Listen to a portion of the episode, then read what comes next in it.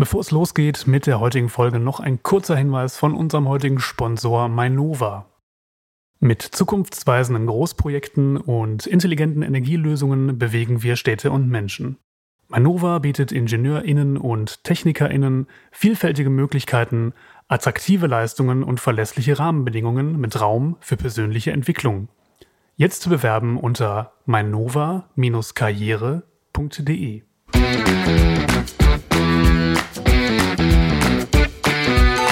Hallo zusammen und herzlich willkommen zu einer neuen Ausgabe von Prototyp, dem Karriere-Podcast von Ingenieur.de und VDI Nachrichten. Mein Name ist Peter Sieben und heute mit mir im Studio ist mein Kollege André Weikert. Hallo André. Hallo Peter.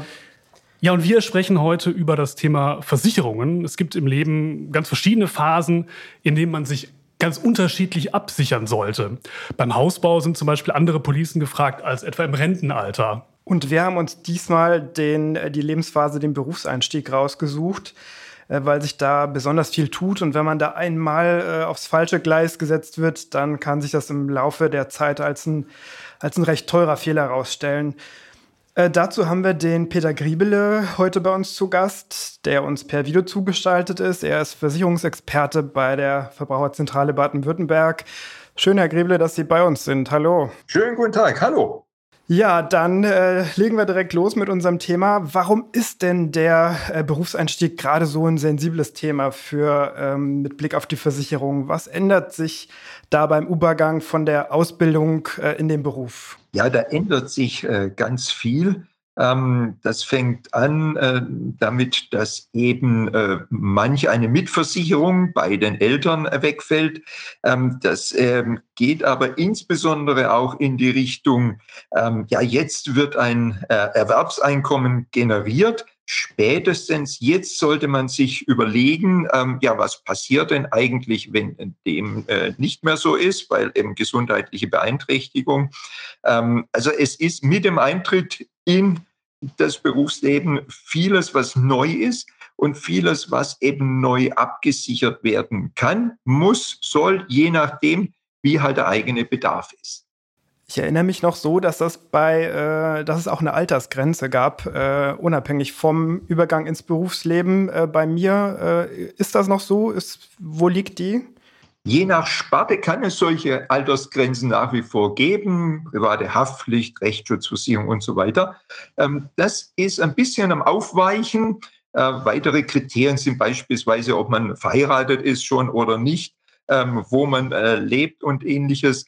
Hm, also das ist etwas, was man immer individuell im Vertrag, in den äh, Bedingungen, in diesem Fall der, des Vertrages der Eltern, nachgucken sollte. Oder man kann sich in solchen und ähnlichen Fällen es auch ganz einfach machen, indem man den Versicherer oder seinen Vertrieb kontaktiert, äh, gerne und am besten äh, schriftlich oder per Mail äh, und einfach nachfragt, ist denn da noch Versicherungsschutz gegeben, in welchen, mit welchen Bedingungen? Und dann hat der Versicherer und der Vertrieb einen äh, nicht nur zu informieren, sondern auch zu beraten dann geht es eben los mit dem Einstieg. Äh, wir würden das gerne ein bisschen ordnen. Es gibt verschiedene Gruppen von Versicherungen. Die einen, das sind die, die ich äh, machen muss, die gesetzlich vorgeschrieben sind. Dann gibt es andere, wo Sie als Verbraucherschützer sagen, die sollte man unbedingt haben. Und dann eben noch welche, die nachgelagert sind und wo es dann sehr auf den, den Einzelfall ankommt. Fangen wir mit den äh, gesetzlich vorgeschriebenen äh, mal an. Welche sind das denn?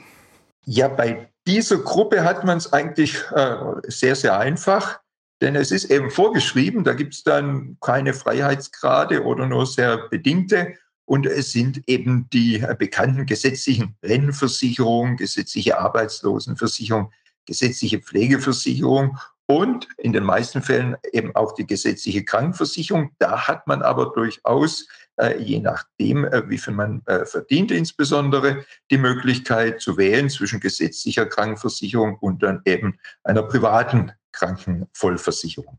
Mhm. Vielleicht, Sie haben es gerade angesprochen, kommen wir nochmal auf die gesetzliche Krankenversicherung. Da gibt es ja auch eine große Bandbreite, da gibt es Unterschiede. Ähm, nach welchen Kriterien soll ich mich denn da orientieren, wenn ich da eine Auswahl treffen möchte? Ja, also ich würde da sogar noch einen Schritt weiter nach vorne gehen. Ähm, gerade wenn eben der Berufseinstieg äh, recht erfolgreich ist, dann hat man da schon die Möglichkeit zur Wahl zwischen privater Krankenversicherung und gesetzlicher Krankenversicherung. Das heißt, da würde ich mir dann überlegen, in welche Richtung es äh, gehen soll. Und da ist dann eben auch insbesondere die Frage der, der des Risikos schon ein äh, entscheidendes, ähm, insbesondere ähm, des Risikos von, von Beitragssprüngen, das spricht gegen die private äh, Versicherung und natürlich auch das Risiko in Anführungszeichen von ähm, ähm, etlichen Kindern, das spricht auch gegen die äh, private Krankenversicherung. Auch da sieht man bereits, dass das eine äh, Entscheidung ist, die zum Teil einen schon für lange Zeit prägt. Ähm, das heißt auch, wo man sich ziemlich überlegen sollte, in welche Richtung geht es, ähm, nicht äh, ja, en passant entscheiden.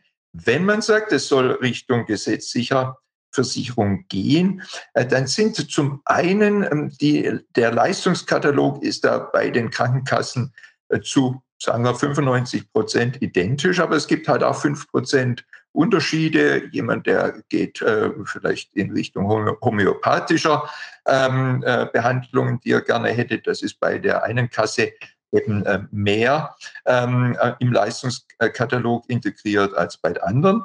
Äh, und dann haben wir eben insbesondere über den Zusatzbeitrag auch äh, in Bezug auf die Beitragshöhe Unterschiede in der gesetzlichen Krankenkasse also auch das ähm, ist natürlich etwas, wo man dann entsprechend vergleichen äh, kann und sollte, äh, wenn man eben da ein bisschen sparen möchte.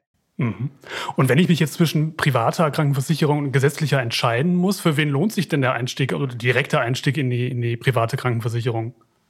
Ja, das ist eben aus meiner Sicht insbesondere eine Frage, kann ich die Risiken, die im äh, Vergleich zur gesetzlichen Krankenkasse bei der privaten Krankenversicherung insbesondere dadurch gekennzeichnet sind, dass es eben auch höhere Beitragssprünge geben kann, insbesondere im Alter. Da kann es dann eben von einem Jahr auf das andere vielleicht um 10, 20, 30 Prozent ergehen. Ähm, nicht jedes Jahr, aber es ist halt der Sprung und der Sprung sollte einen finanziell nicht überfordern, sonst wäre das eben ein Risiko, was äh, man eher vielleicht nicht eingehen sollte. Man sieht auch, das ist eben eine perspektivische Entscheidung. Oft sind solche Auswirkungen dann eben nicht in jungen Jahren zu sehen. Das sind beispielsweise im privaten Kranken äh, die Beiträge oft äh, sehr gering. Das ist dann ein Risiko, das sich erst im späteren Leben, Leben zeigt. Ähm, und ein Kriterium, was ja äh, schnell dann die private Krankenversicherung äh, teuer macht, teuer macht im Vergleich zur gesetzlichen Krankenkasse, ist natürlich, äh, wenn entsprechend viele Kinder da sind, die mitversichert sind, beitragsfrei bei der gesetzlichen, aber eben einen eigenständigen Vertrag brauchen bei der privaten Krankenversicherung und damit eben unter dem Strich die Gesamtbelastung bei vielen Kindern im Bereich der privaten Krankenversicherung dann äh, eben hoch werden lassen. Jetzt haben Sie schon gesagt, die Versicherung oder die Entscheidung für eine äh, Krankenkasse ist eine, eine perspektivische Entscheidung, wo man also auch weit in die Zukunft äh, gucken muss. Wie leicht oder wie schwer ist es denn, äh, das wieder zu korrigieren? Also zum Beispiel äh, zwischen der privaten und der gesetzlichen hin und her zu wechseln oder zwischen unterschiedlichen äh, privaten oder gesetzlichen? Ja, ähm, also das ist je nach Lebenssituation, insbesondere Alter, äh, teils äh, unproblematisch und teils sehr problematisch, auch abhängig vom jeweiligen Stand der gesetzlichen Grundlage. Man kann aber natürlich sagen, dass äh, der Wechsel zwischen den gesetzlichen Kassen äh, sehr, sehr einfach ist. Ähm, und insbesondere im fortgeschrittenen Alter der Wechsel zwischen privaten Krankenversicherungen äh, schwierig ähm, bis äh, unsinnig oder unmöglich wird. Das klingt jetzt für mich so, als, als wäre ich auf der sicheren Seite, wenn ich gar nicht erst eine private Krankenversicherung äh, überhaupt äh, in Betracht ziehe. Also wem würden Sie denn überhaupt empfehlen, in die, in die PKV zu gehen?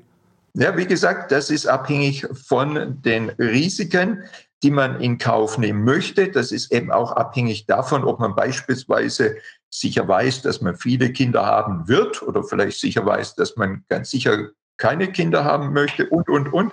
Das sind alles Kriterien, die ganz individuell zu besprechen sind. Da würde ich nicht sagen, das eine oder das andere ist in jedem Fall ähm, günstiger oder besser, äh, sondern das muss man individuell abwägen.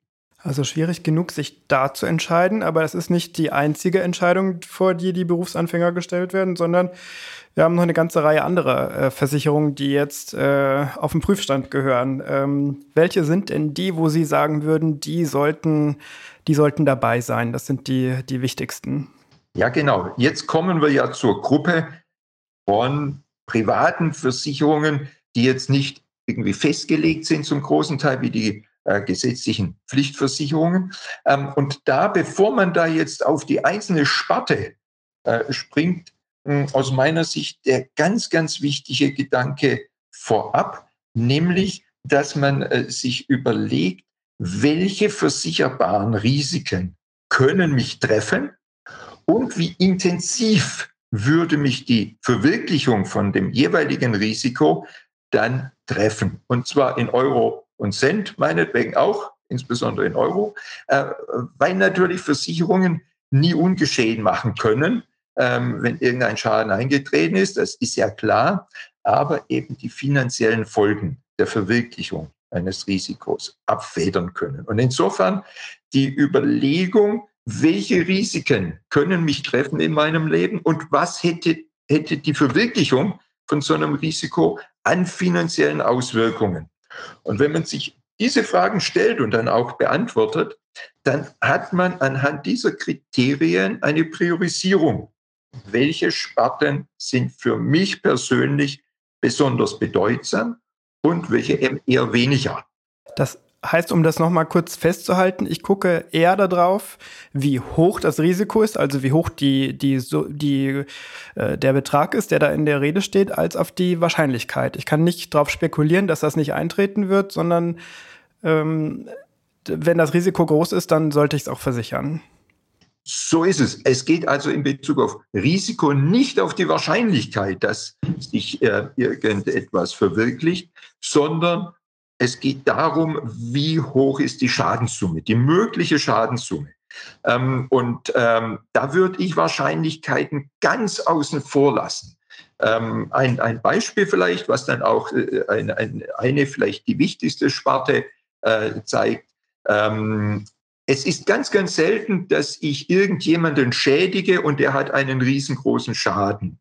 Ähm, und diesen Schaden muss ich eben, da bin ich entsprechend regresspflichtig und schadenersatzpflichtig, den Schaden muss ich dem Geschädigten ersetzen. Äh, wenn aber so ein großer Schaden eintritt, äh, dann bin ich finanziell ruiniert. Ähm, deshalb auch die Wichtigkeit der privaten Haftpflichtversicherung. Ähm, es ist ganz, ganz selten, dass ich zum Beispiel unachtsam über die Straße gehe. Das vielleicht schon relativ häufig, aber dass wegen dieses über die Straße gehen äh, ein Autofahrer ausweichen muss und in eine Menschenmenge rast, die äh, am, am Straßenrand steht. Nur wenn das der Fall ist, dann muss ich für alle Schadenskosten. Manche sind vielleicht verstorben, dann gibt es welche, die sind äh, sehr, sehr äh, unfallgeschädigt, dann muss ich Rentenzahlungen leisten und, und, und. Dann bin ich finanziell ruiniert. Es geht also weniger auch in der privaten Haftpflichtversicherung äh, darum, dass ich vielleicht jemandem mal irgendwie seinen Laptop äh, auf den Boden äh, unachtsam geworfen habe, weil ich irgendwie am Tisch vorbeigegangen bin, ähm, sondern ähm, es geht um die großen Schäden. Die kleinen Schäden, die sind natürlich auch mitversichert in der privaten Haftpflichtversicherung. Die Bedeutung ist aber große, mich finanziell ruinierende Schäden würden über so eine Versicherung übernommen. Und das macht die große Bedeutung aus. Haben Sie in dem Fall in der privaten Haftpflicht noch eine Größenordnung für uns, ab wann es diese äh, Versicherung schon gibt, also was sie im Jahr kosten kann? Ähm, das ist ein weiterer positiver Aspekt im Bereich der privaten Haftpflicht. Äh, da gibt es Single-Verträge, die kosten im Bereich von 50 Euro im Jahr. Ähm, das ist also auch von der finanziellen Beitragsseite kein Aspekt, der einen da irgendwie abhalten äh, müsste. Mhm. Ich glaube, für, für viele ist es ein Thema oder eine Überlegung, äh, gerade beim Berufseinstieg, ob sie sowas wie eine Berufsunfähigkeitsversicherung abschließen sollten. Ähm, haben Sie da vielleicht ein Beispiel, was so eine BU abdeckt und für wen die sich wirklich lohnt und für wen vielleicht eher nicht? Ja, da kommen wir zum Thema äh, Absicherung des Erwerbseinkommens. Das ist ja ein Risiko, das gerade für Berufsanfänger äh, besonders hoch ist. Warum? weil eben das, was im Feuer ist, an möglichem Schaden sehr hoch ist. Man kann sich das ja einfach ausrechnen. Äh, man plant meinetwegen 40 Jahre zu arbeiten bis zur Rente äh, und man hat meinetwegen einen äh, Verdienst von 50.000 Euro im Jahr, dann sind das zwei Millionen Euro, die da im Feuer sind. Ähm, ein, ein Risiko, das ich von heute auf morgen verwirklichen kann. Ich kann einen Unfall haben, ich kann krank werden, ähm, alles äh, Risiken, die mich äh, von heute auf morgen, ohne dass ich das irgendwie beeinflussen könnte, äh, treffen können. Ähm, und was eben dann bedeutet, dass ich gegebenenfalls kein Erwerbseinkommen mehr habe. Und gerade bei Berufsanfängern ist es halt so, dass auch die gesetzliche Absicherung über die Rennversicherung, die gesetzliche Rennversicherung, eben in aller Regel noch überhaupt nicht äh, vorhanden ist.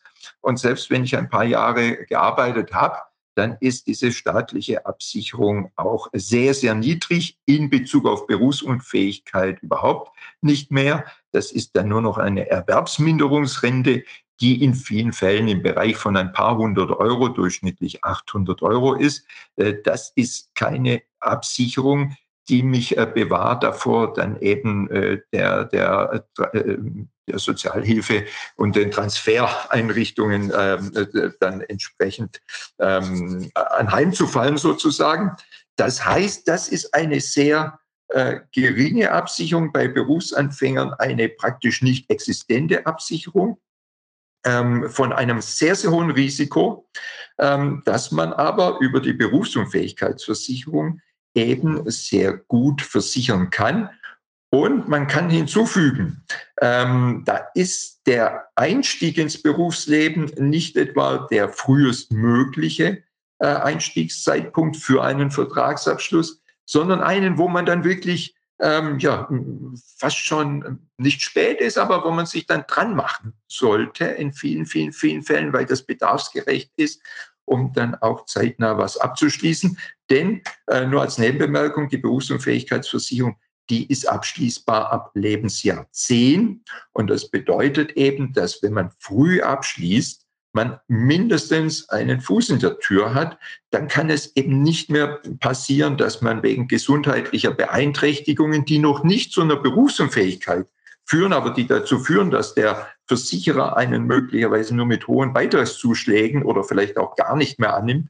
Das kann dann nicht passieren, sondern man hat einen Vertrag. Und das ist wegen dieses geschilderten großen Risikos eben aus meiner Sicht ganz, ganz, ganz wichtig, dass man so eine Erwerbseinkommensabsicherung hat und auch da reinkommt, dass man so einen Vertrag hat. Deshalb bei, spätestens eigentlich bei Berufsstart so eine Berufsunfähigkeitsversicherung sehr scharf ins Auge fassen. Jetzt haben wir aber auch eine äh, schlechtere Nachricht für unsere äh, jüngeren Hörer. Die Berufsunfähigkeitsversicherung ist nicht ganz so günstig wie die äh, private Haftpflicht. Haben Sie auch da eine, so eine grobe Größenordnung für uns? in welcher Höhe da die Beiträge liegen können? Äh, ja, äh, das ist sehr, sehr abhängig äh, davon, welchen Beruf man hat, ähm, welche Hobbys man hat, ähm, wie der äh, Gesundheitsstatus ist. Ähm, aber man kann äh, rechnen im Bereich von 800 bis meinetwegen 1000 Euro im Jahr bekommt man schon eine ganz ordentliche Absicherung in vielen, vielen Fällen. Jetzt sagen Sie so in dem Bereich, äh, gibt es da besondere Klauseln, auf die man da achten muss, äh, dass, äh, ich weiß nicht, Freizeitgeschehnisse äh, da noch mit äh, abgedeckt sind, dass man vielleicht nicht umschulen muss oder dass der Versicherer das nicht von einem verlangen kann. Gibt es da was, wo man, wo man sicherstellen muss, das muss in meiner Berufsunfähigkeitsversicherung mit drin sein? Ja, also die Berufsunfähigkeitsversicherung ist ein, die sehr ausdifferenziert ist. Da gibt es sehr viel unterschiedliche Klauseln.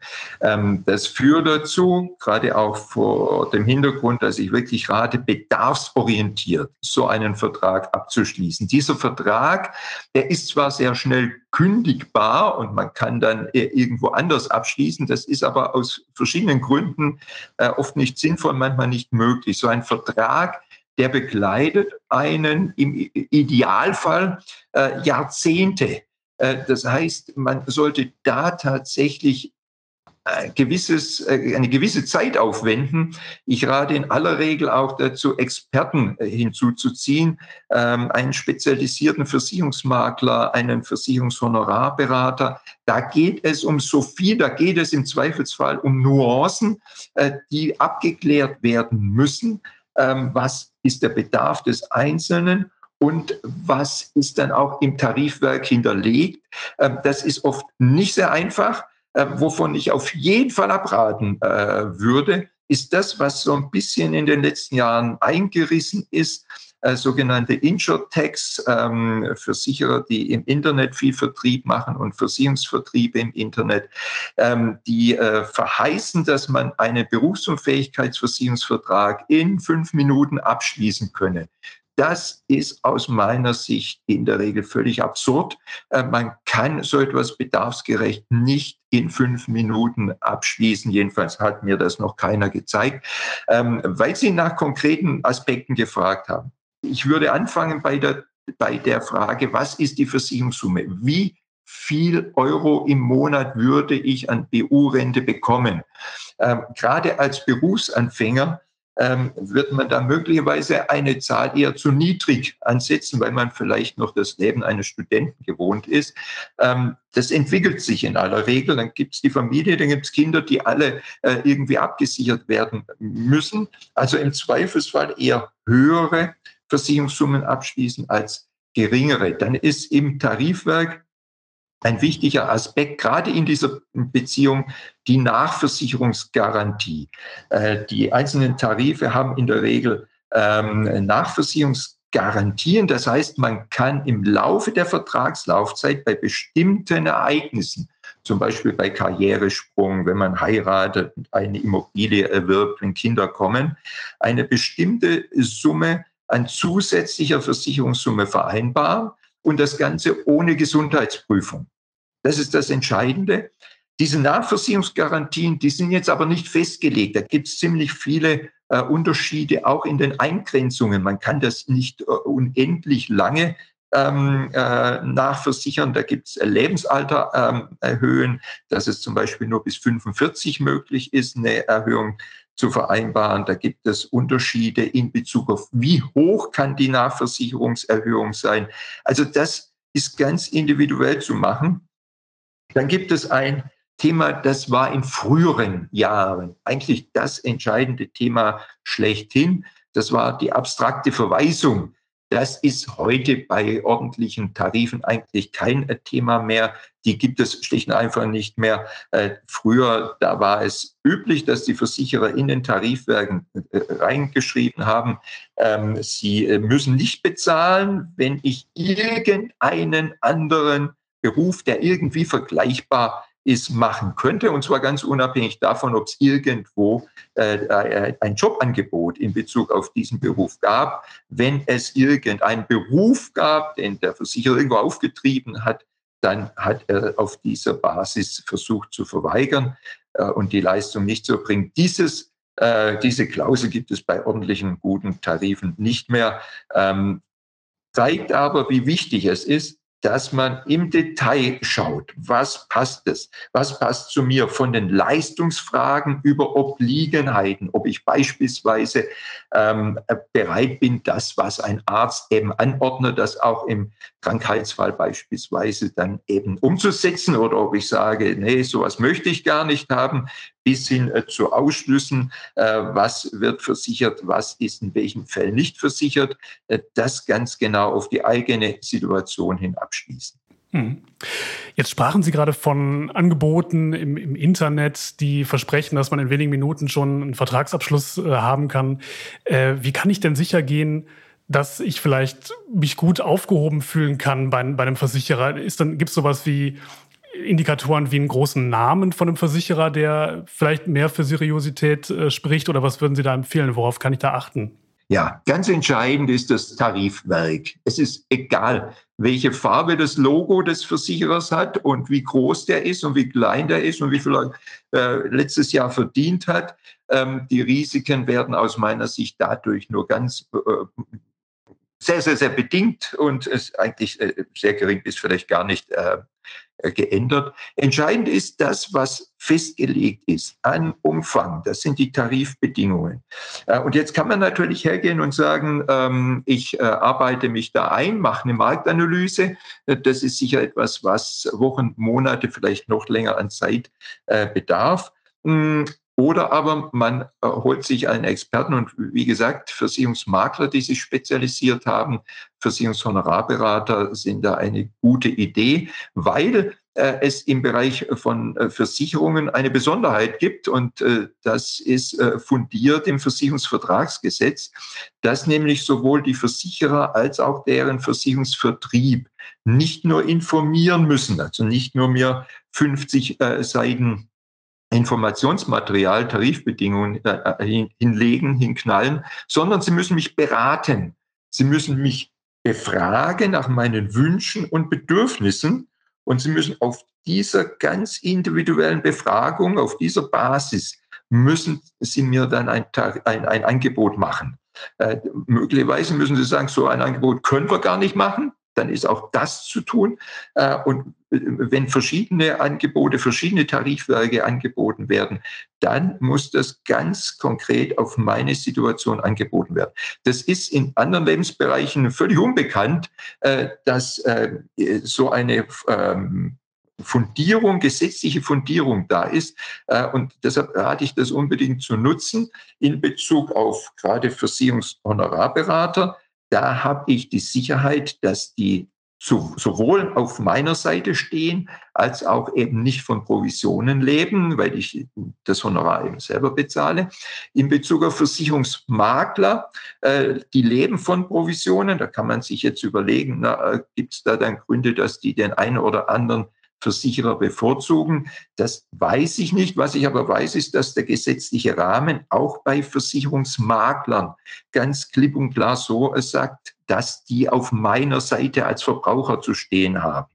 Das heißt also, wenn eben ein Makler beispielsweise ähm, äh, wenn ein Makler nach ähm, gesetzlichen Grundlagen vorgehen äh, möchte, dann gibt es die Möglichkeit für ihn gar nicht, dass er provisionsorientiert bestimmte Tarife vorzieht und andere hinunterfallen lässt.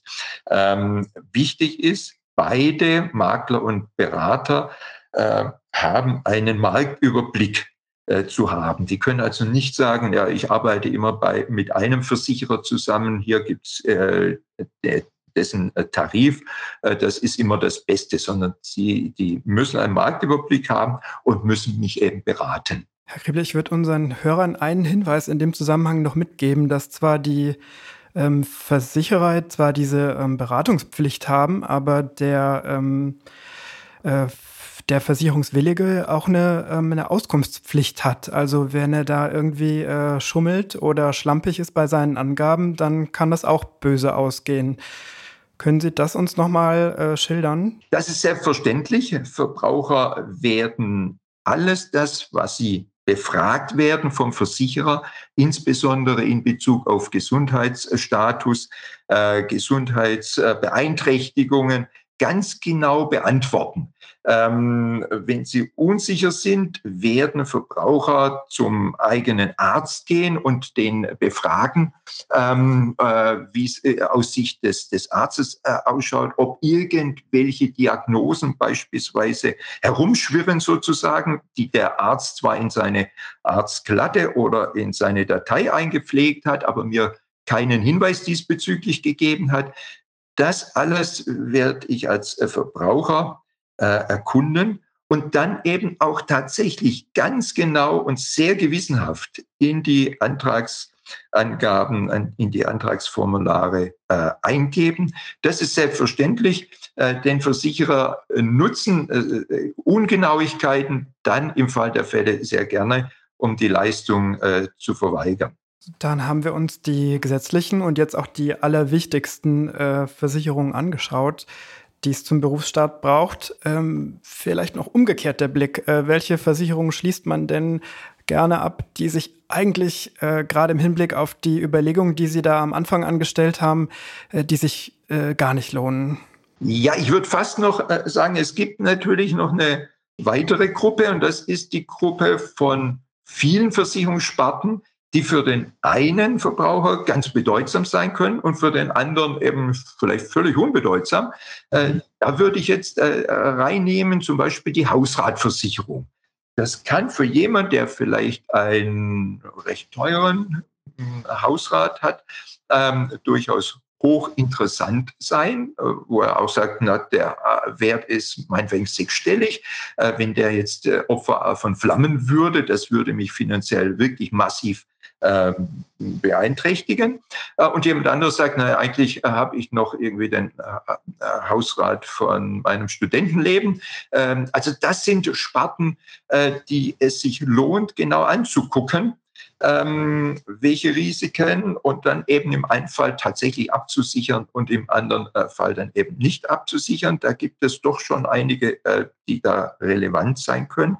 Und dann gibt es eben tatsächlich die von Ihnen angesprochene Gruppe von Versicherer, Versicherungen, die, wenn man sich diese Liste anschaut, von Sparten, die man nach äh, seiner eigenen Priorisierung von oben nach unten ähm, sortiert hat, dann am Ende dieser Liste sind und die jetzt, sagen wir mal so, die Berechtigung haben, dass man die gegebenenfalls sogar abschließt, wenn man alle anderen Sparten davor auch schon im, äh, äh, abgeschlossen hat. Ähm, das wird in vielen, vielen, vielen Fällen deshalb nicht der Fall sein können, äh, weil man schlicht und einfach kein Geld mehr hat, weil das Versicherungsbudget, das man für sich selbst gegeben hat, äh, ähm, ausgefüllt ist mit eben Verträgen wie private Haftpflicht, mit Berufs- und Fähigkeitsversicherung mit Hausrat vielleicht und ähm, äh, Rechtsschutzversicherung und, und, und, dass schlicht und einfach kein Geld mehr da ist. Und dann ist es eben ein weiterer Vorteil dieser Priorisierung, dass dann solche Versicherungssparten, äh, deren ja, Existenz jetzt nicht äh, ja, finanziell äh, äh, entscheidend sind für einen, dass man die halt nicht abgeschlossen hat. Ein ganz, ganz großes Problem in der äh, Versicherungsberatung der Verbraucherzentrale ist eben, dass Verbraucher den anderen Weg gegangen sind, weil sie beispielsweise die Handyversicherung im Elektromarkt nahezu aufgenötigt bekommen haben. Es sind solche Verträge äh, im Haus, die dann in ihrer Gesamtheit eine hohe Beitragsbelastung sind und das persönliche Versicherungsbudget dann belasten und das ausgeschöpft haben, so dass man dann sagt, ja gut, jetzt wäre eigentlich eine private Berufsunfähigkeitsversicherung natürlich sehr wichtig, aber ich habe kein Geld mehr. Und das ist ein ganz, ganz entscheidendes Problem. Ähm, das sind dann eben Versicherungssparten wie die Handyversicherung, wie die Fahrradversicherung, wie Garantieverlängerungen für Elektrogeräte, die Glasversicherung, die Gepäckversicherung. Da gibt es also vieles, die man wirklich nicht braucht. Wenn da ein äh, Risiko sich verwirklicht, das ruiniert einen wirklich nicht. Ähm, und die man dann allenfalls dann abschließen sollte, wenn man es rational nach so einer Priorisierungsliste äh, macht, äh, wenn da noch Geld da ist. Und gerade bei Berufsstartern ist da regelmäßig halt kein Geld mehr da. Ja, vielen Dank, Herr Griebel. Ich glaube, das hat, äh, hat uns gut geholfen, da äh, ein bisschen Ordnung in die, in die Reihenfolge der, der wichtigen und unwichtigen Versicherungen zu bringen und eben dieses knappe Budget, was man da als Berufsanfänger ja in der Regel dann doch hat, äh, dann bestmöglich einzusetzen. Ich danke Ihnen für die, für die guten Ratschläge und für dass Sie sich die Zeit genommen haben, bei uns zu sein. Gerne. Vielen lieben Dank. Bis dahin. Tschüss.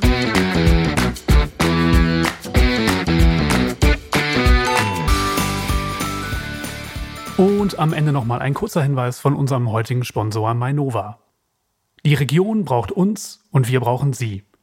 Gestalten Sie mit uns die Energieinfrastruktur von morgen. Mainova bietet IngenieurInnen und TechnikerInnen vielfältige Möglichkeiten, attraktive Leistungen und verlässliche Rahmenbedingungen mit Raum für persönliche Entwicklung. Jetzt bewerben unter mainova-karriere.de.